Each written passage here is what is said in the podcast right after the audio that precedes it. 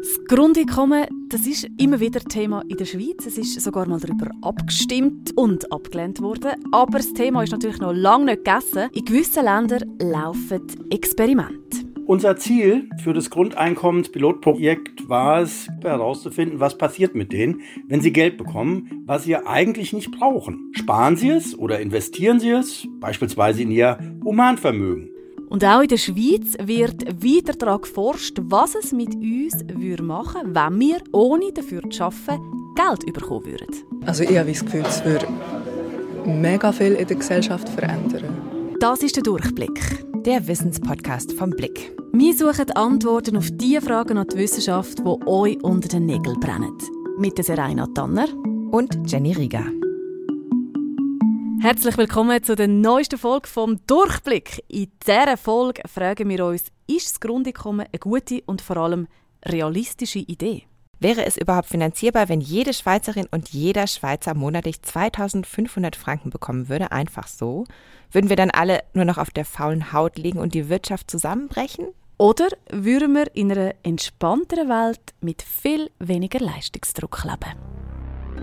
Zehnernoten umgewandelt zu Flyen für ein bedingungsloses Grundeinkommen. Nicht schlecht staunten die Passanten, als ihnen heute Morgen im Hauptbahnhof Zürich Bargeld verteilt wurde. Ein Denkanstoß.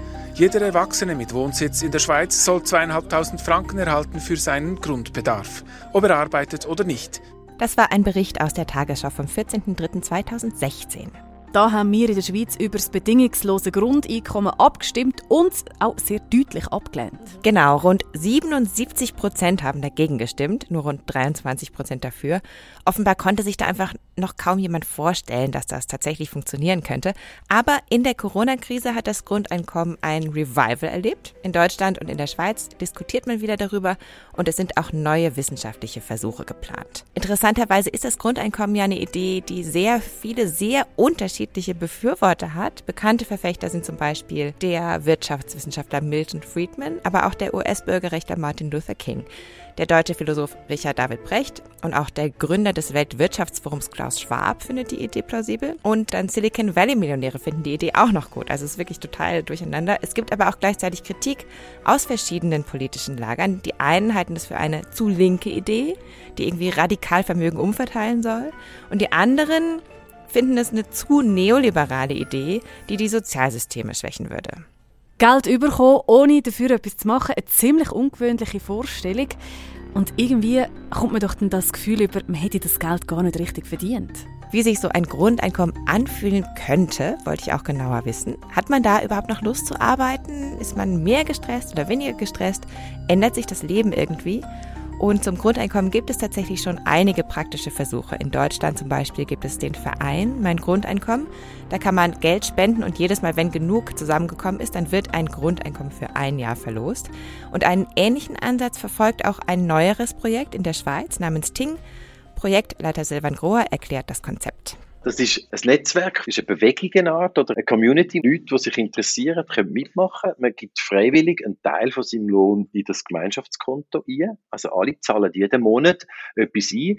Das ist eine zivilgesellschaftliche Sozialversicherung, wo wir Grundeinkommen heute schon ausprobieren. Wir testen es im Kleinen. Ganz bedingungslos ist dieses Ting-Grundeinkommen aber nicht. Es ist für konkrete Vorhaben gedacht. Und wenn man jetzt aber eine Idee hat, das Vorhaben, dann kann man die formulieren und die hat drei Kriterien und dann kommt man bis zu sechs Monate Community-Grundeinkommen raus. Also das heißt bis zu 15.000 Franken kann man bekommen aus dem gleichen Gemeinschaftskonto, wo die Leute jeden Monat fühlen, für eine Idee, für ein Startup, für eine Phase Null von einem Projekt, für eine Pause, für eine Ausbildung abschließen, für diverse Sachen. Und was für Kriterien muss man denn da erfüllen?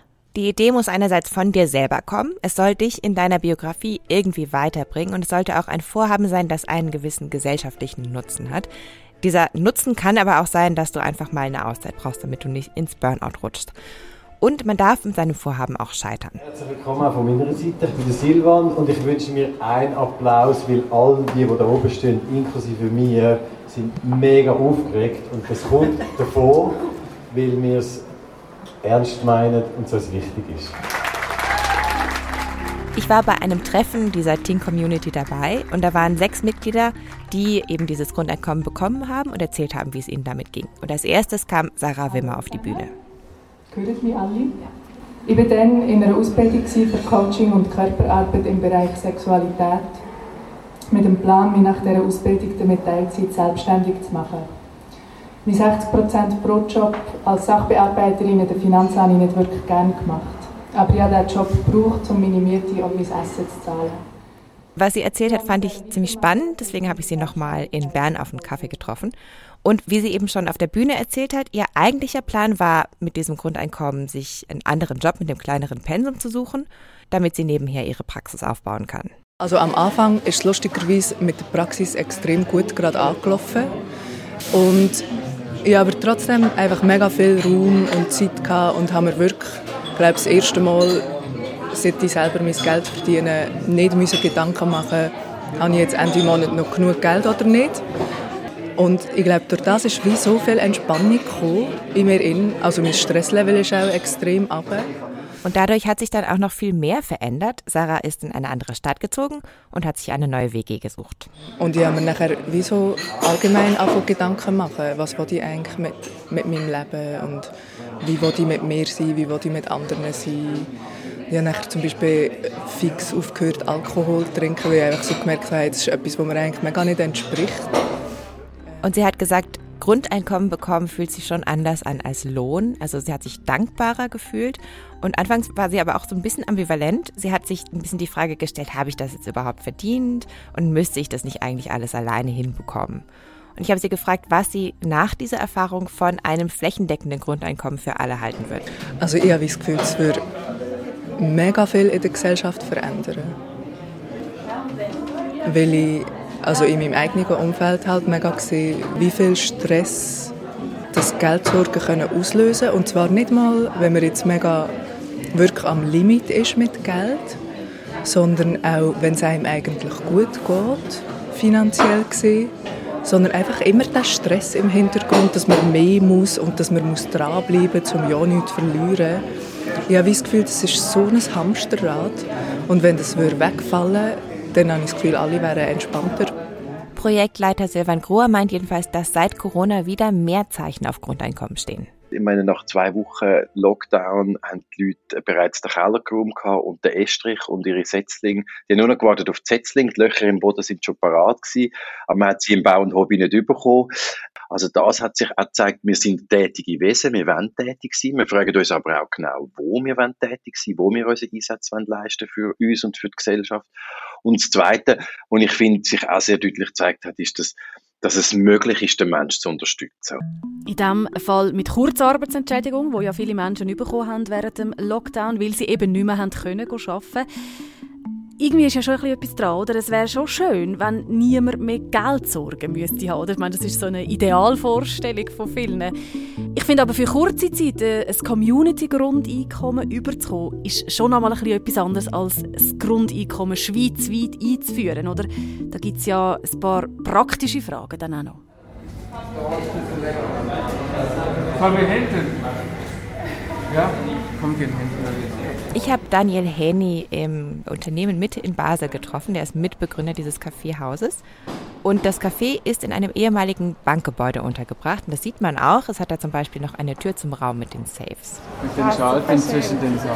Und Daniel Henny ist nämlich derjenige, der die Initiative 2016 mitlanciert hat. Und er glaubt, dass ein Grundeinkommen unser Verhältnis zur Arbeit und damit auch zu unserem Leben grundsätzlich verändern würde. Hat nicht eigentlich die Arbeit ein einen viel zu schlechten Ruf, weil die Arbeit ist eigentlich die Erfüllung des Menschen. Nämlich in der Arbeit, da kann ich mich verwirklichen, aber natürlich nicht in einer Arbeit, wo andere sagen, was ich zu tun habe, sondern in der selbstbestimmten, freiwilligen Arbeit, wofür ich mich entscheide.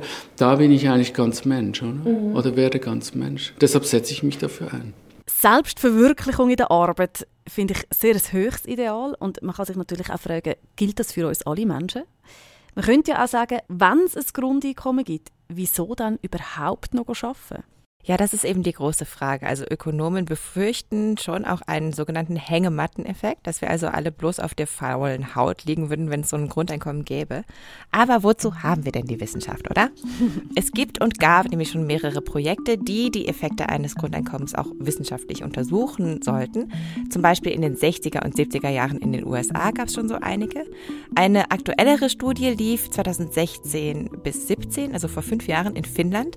Und da haben 2000 1000 zufällig gewählte Langzeitarbeitslose für zwei Jahre ein Grundeinkommen bekommen, anstelle von Arbeitslosenhilfe. Von der habe ich tatsächlich schon mal gehört. Was ist das Ergebnis gewesen? Kannst du noch mal schnell zusammenfassen? Ja, also das Ziel war eigentlich so ein bisschen herauszufinden, ob dann mehr von diesen Leuten aus der Langzeitarbeitslosigkeit herauskommen was nicht stattgefunden hat. Also das ist irgendwie nicht so richtig aufgegangen. Aber die Leute aus der Gruppe mit dem Grundeinkommen haben angegeben, dass sie zufriedener waren und sie hatten auch mehr Vertrauen in ihre Mitmenschen als die Leute in der Kontrollgruppe. Das klingt aber nicht schlecht. Mhm.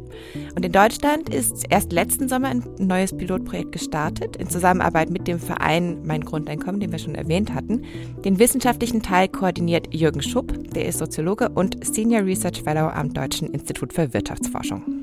Das ist jetzt der Anspruch dieses Pilotprojektes Grundeinkommen, wo wir auf einen Schlag mit 122 Personen beginnen und begonnen haben, sozusagen im Juni letzten Jahres. Ähm, da wurde nämlich die erste Zahlung in Höhe von 1200 Euro pro Monat durchgeführt. Und diesen Geldbetrag von 1200 Euro erhalten diese 122 Personen nun für die Dauer von drei Jahren. Also dieses Projekt ist ein bisschen länger in der Laufzeit als das finnische Projekt und es fokussiert sich auch auf wohlhabendere Leute, also Menschen, die Einkünfte haben, die so hoch sind, dass sie keine Sozialleistungen vom Staat bekommen. Und unser Ziel für das Grundeinkommenspilotprojekt war es, genau bei dieser Gruppe herauszufinden, was passiert mit denen, wenn sie Geld bekommen, was sie eigentlich nicht brauchen. Sparen sie es oder investieren sie es, beispielsweise in ihr Humanvermögen. Also sprich, dass sie vielleicht eine Weiterbildung durchführen in einer Tätigkeit, die sie schon immer mal interessiert hat. Oder dass sie vielleicht auch ihre Arbeitszeit reduzieren oder sich in einen anderen Job suchen, sich vielleicht auch selbstständig machen. Solche Entscheidungen, die letztlich ja auch immer risikobehaftet sind, da stellen wir uns die Frage, ob solche Aktivitäten mit einer solchen dreijährigen Basissicherung eines Grundeinkommens häufiger oder seltener, da sind wir ganz ergebnisoffen, stattfinden. Denn daraus, aus den Ergebnissen, ähm, wollen wir sozusagen wirklich die Debatte um ein Grundeinkommen ein Stück weit versachlichen. Das ganze Projekt läuft aber noch mehr als zwei Jahre. Also mhm. ich nehme da an, Ergebnis gibt es noch keine. Nein, aber wenn es soweit ist, dann können wir hoffentlich ein bisschen mehr darüber sagen, wie Menschen auf ein Grundeinkommen reagieren würden und wie es sich auf die Lebenszufriedenheit auswirken würde. Wissenschaftliche Pilotprojekte könnte es aber auch bald in der Schweiz geben. Silvan Grohr von Ting, von dem wir vorhin schon gehört haben, der ist Teil einer Gruppe, die einen repräsentativen Versuch auf den Weg bringen will. Das soll über drei Jahre laufen und das soll ergänzend zu dem bestehenden Sozialsystem sein. Das heißt, jeder, der mitmacht, sollte dann mindestens, sagen wir, 2500 Franken oder eben ein existenzsichertes Grundeinkommen bekommen. Und wenn das ein Teil davon die AHV ist, kann man ja noch auftoppen als Grundeinkommen. Und wenn ein Teil davon Ergänzungsleistungen sind, bleiben die eben stehen. Und es wird so quasi wie mit einer gewissen Testgruppe mal eine Einheit geschaffen, wo alle gleich viel haben. Und dann sollen wir es beobachten mit einer Kontrollgruppe und schauen, wie es den Menschen geht. Ende Januar gab es dazu eine Unterschriftensammelaktion in Luzern. In Bern wurde eine parlamentarische Initiative eingereicht und in Zürich hat sich der Stadtrat letztes Jahr schon gegen eine städtische Initiative ausgesprochen. Eine Frage, die sich ja schnell aufdrängt, ist natürlich die Frage, könnte man ein Grundeinkommen für 8 Millionen Schweizerinnen und Schweizer überhaupt finanzieren? Genau, das ist eine große Frage oder die auch sehr viel diskutiert wurde. Die Vorlage von 2016 ging von einem Grundeinkommen von 2500 Franken für jeden Erwachsenen und 625 für Kinder und Jugendliche aus. Also diese Beträge sind natürlich nicht in Stein gemeißelt, aber die Idee ist schon, dass sie den Grundbedarf decken sollen und auch Teilhabe am gesellschaftlichen Leben zu einem gewissen Grad ermöglichen. Und das ist natürlich nicht billig, oder? Das würde insgesamt über 200 Milliarden Franken im Jahr kosten. Also auf den ersten Blick wirkt das total unrealistisch realistisch. Wobei man natürlich berücksichtigen muss, das sind die Bruttokosten, die sozusagen aufgewendet werden an Steuermitteln, um die Auszahlung zu tätigen. Wie viel tatsächlich dann am Ende wirklich wieder zurückkommt in den Staatshaushalt, das ist eine ja völlig offene Frage. Also wie viel spare ich an Mitteln, die ich gegenwärtig in unserem System auch ausgebe? Teile von unserem jetzigen Sozialbudget, das ist sicher, würden sicherlich darin aufgehen. Aber eben auch nicht alle. Und darüber braucht es eine Debatte und eine Verständigung, eine gesellschaftliche. Bestimmte Leistungen sollte man nämlich nicht komplett streichen. Also zum Beispiel finanzielle Unterstützung für Menschen mit Behinderung ist sicherlich noch sinnvoll und notwendig oder auch zum Beispiel Arbeitsvermittlung. Es gibt noch andere Möglichkeiten, so ein Grundeinkommen zu finanzieren. Vorgeschlagen wurde zum Beispiel schon, das über eine erhöhte Mehrwertsteuer aufzutreiben. Oder, was auch schon im Gespräch war, eine neue Transaktionssteuer einzuführen. Und Jürgen Schupp erklärt, was das ist. Also für jede Transaktion am Geldautomaten oder bei jeder per Überweisung getätigten Rechnungsbegleichung würde sozusagen ein Ministeuerbetrag fällig werden, der jetzt nicht inflationstreibend wäre, aber durch die Fülle der Geldzahlung eben genau dreistellige Milliardenbeträge pro Jahr aufzubringen vermag und eine ganz andere Form von Besteuerung darstellt als jetzt über die Einkommenssteuer beispielsweise. Und dann nochmal eine Variante wäre eine Art Klimagrundeinkommen, das gleichzeitig helfen soll, den Klimawandel zu bekämpfen. Da ist zum Beispiel Daniel Henny dafür, das ist der mit dem Café in der ehemaligen Bank in Basel. Das heißt, dass wir alles, was CO2 produziert, mit einer Steuer belegen und diese Steuer jetzt aber nicht beim Staat behalten, sondern immer wieder und zwar gänzlich an alle Menschen wieder auszahlen. Die meisten Modelle zur Finanzierung eines Grundeinkommens gehen aber davon aus, dass es über die Einkommensteuer finanziert würde. Also das würde bedeuten, was man über diese 2500 Franken zum Beispiel hinaus verdient, müsste dann versteuert werden, allerdings sehr hoch versteuert. Also es gibt da ein Modell zum Beispiel von dem Ökonomen Thomas Straubhaar und der geht von einem Steuersatz von 50 Prozent aus. Okay, wir hören, es gibt sehr, sehr viele Möglichkeiten, alle sehr kompliziert aber auch. Mhm. Und es würde heißen, dass das Steuer- und vor allem auch das Sozialsystem völlig umgebaut werden Das stimmt. Grundsätzlich kann man aber nicht pauschal sagen, dass ein Grundeinkommen absolut nicht finanzierbar ist. Es geht, wenn man will. Es geht aber halt auch einfach um einen neuen Gesellschaftsvertrag, oder? Also es kommt darauf an, hält man das als Gesellschaft für wünschenswert und ist man auch bereit, die Kosten zu tragen? Noch ist natürlich nicht ganz klar, wie sich dann das Arbeitsverhalten von Menschen würde verändern Aber ich könnte mir schon gut vorstellen, dass viele zumindest ein bisschen weniger arbeiten würden. Für das Individuum kann das sicher gut sein, aber was wäre dann da der Einfluss auf die Wirtschaft? Für Christian Keuschnig ist der Fall da ziemlich klar. Er ist Professor für Nationalökonomie an der Universität St. Gallen und man muss sagen, kein großer Fan des Grundeinkommens. Es gibt in der Volkswirtschaftslehre eine breite empirische Forschung, äh, die zeigt, dass die Leute auf Anreize reagieren. Ja? Und wenn man durch ein Grundeinkommen, das bedingungslos an alle gezahlt wird, diese Anreize beseitigt, dann müssen wir uns darauf einstellen, äh, dass wir insgesamt ärmer werden. Er hat außerdem die Sorge geäußert, dass dann auch die Anreize wegfallen würden, fürs Alter vorzusorgen warum soll ich eigentlich Vorsorge betreiben, ja, also ein gesundes Leben führen und, und, und vorsichtig sein beim Autofahren, damit ich nicht die Unfallversicherung in Anspruch nehme und so weiter, wenn eh jeder den gleichen Anspruch auf ein Grundeinkommen hat. Und außerdem könnte es auch seiner Meinung nach sein, dass Menschen dann einfach tendenziell früher in Pension gehen. Monika Büttler hat da ähnliche Ansichten. Sie ist selbstständige Ökonomin und bis vor kurzem war sie noch Professorin an der HSG.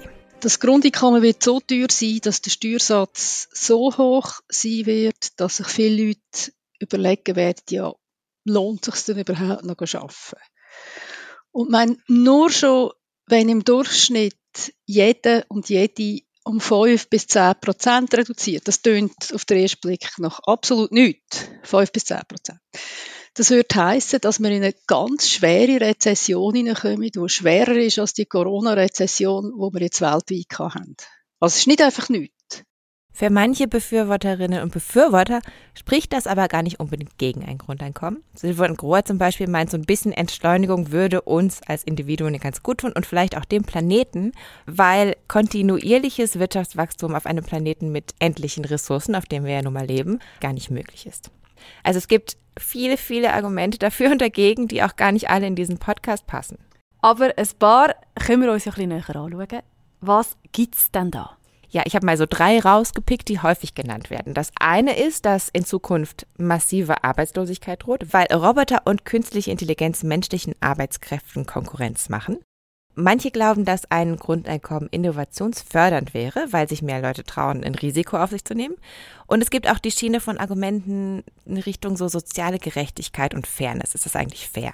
Okay, schauen wir mal aufs Erste, was du gesagt hast, die künstliche Intelligenz. Ist es denn wirklich so, dass Roboter unsere Jobs stellen? Wir haben doch da schon mal drüber geredet, ja, genau. Wir hatten in der letzten Staffel eine Folge über Roboter in der Pflege, die jetzt, glaube ich, nicht unbedingt Ärzten und Krankenpfleger Innen Konkurrenz machen. Aber eben solche Befürchtungen gibt es natürlich immer wieder und es gibt auch immer wieder Schätzungen dazu, wie viele Jobs in den nächsten Jahren dadurch wegfallen könnten. Wenn es jetzt tatsächlich so sein sollte, dass Massenarbeitslosigkeit eintritt, dann bräuchten wir natürlich irgendeine Lösung und Grundeinkommen könnte vielleicht eine davon sein. Also Grundeinkommensverfechter Daniel Häni sagt dazu. Das Grundeinkommen ist, ist die humanistische Antwort auf den technologischen Fortschritt. Das ist mir ganz wichtig, dieser Gedanke, oder? Was wird eigentlich frei dadurch, dass wir die Technik haben und die Technologie haben? Und, und es wird wirklich der Denkraum und der Gestaltungsraum und die Kreativität wird frei für den Menschen. Interessanterweise gibt es da je nach Disziplin unterschiedliche Ansichten. Also die einen, die sagen, die Roboterrevolution kommt und die Arbeitsplätze sind dann weg, das sind tendenziell Leute, die so, so Gewerkschafter oder Leute, die aus so Technologie- oder Management-Ecke kommen. Ökonominnen und Ökonomen dagegen, wie jetzt zum Beispiel Monika Büttler, die haben oft andere Ansichten.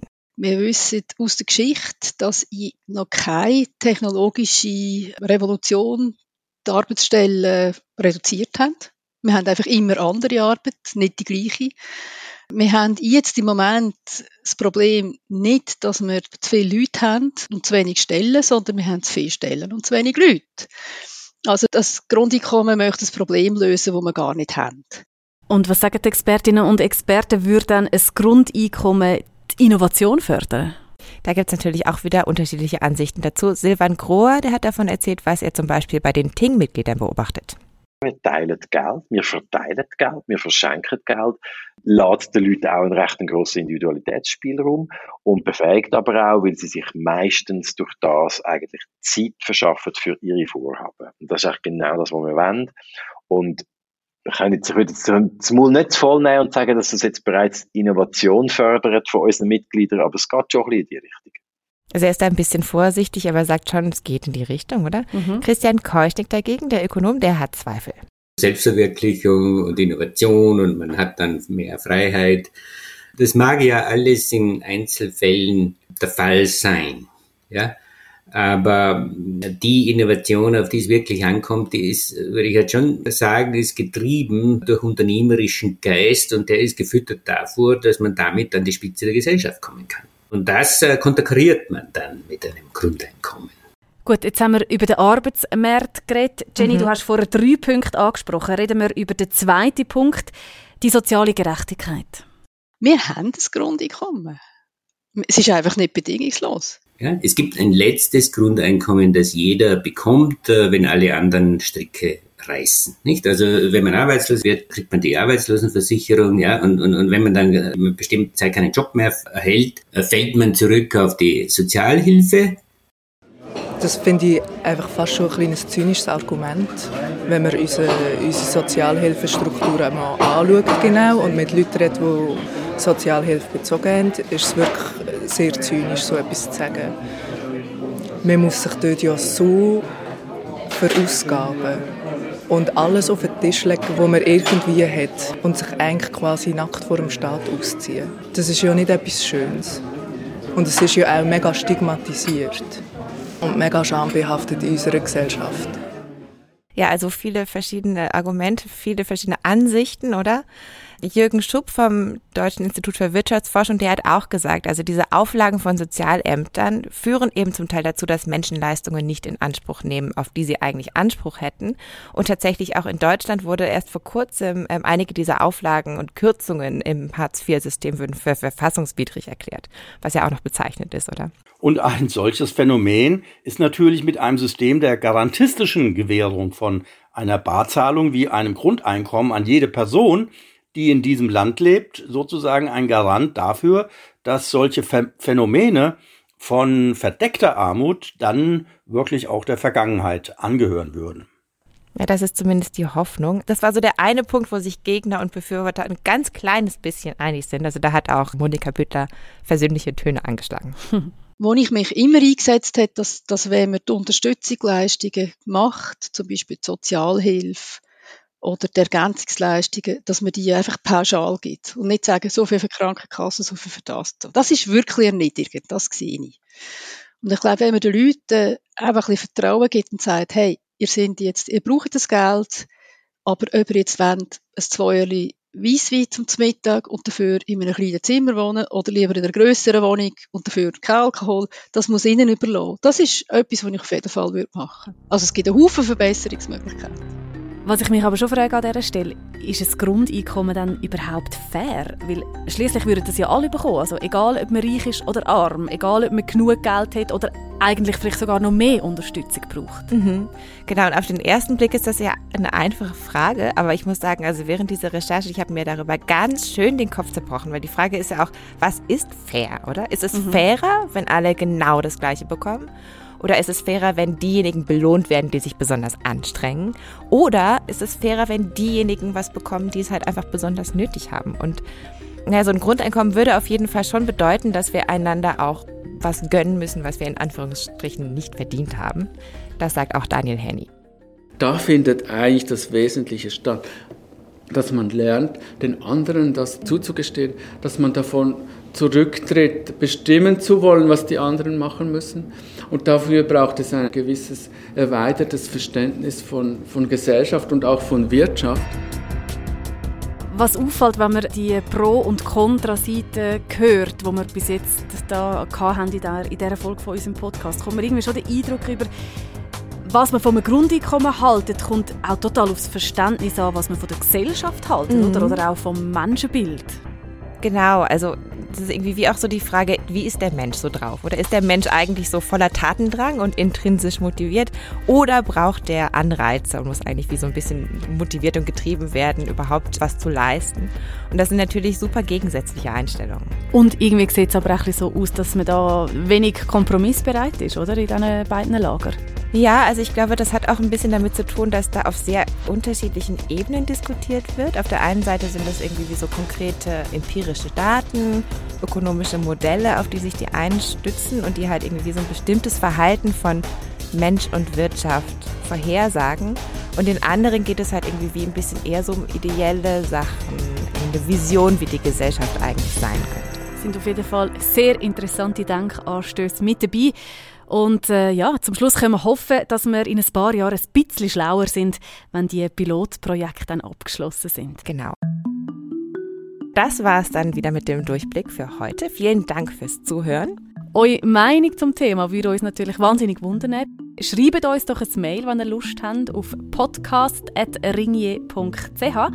Und wenn euch der Podcast gefallen hat, würden wir uns über eine Bewertung freuen. Nächste Woche lohnt es sich auch wieder einzuschalten. Da geht es nämlich um 5G. Ist 5G tatsächlich gesundheitsschädlicher als 4G das ist? Und für heute sagen Tschüss, Jenny und Serena.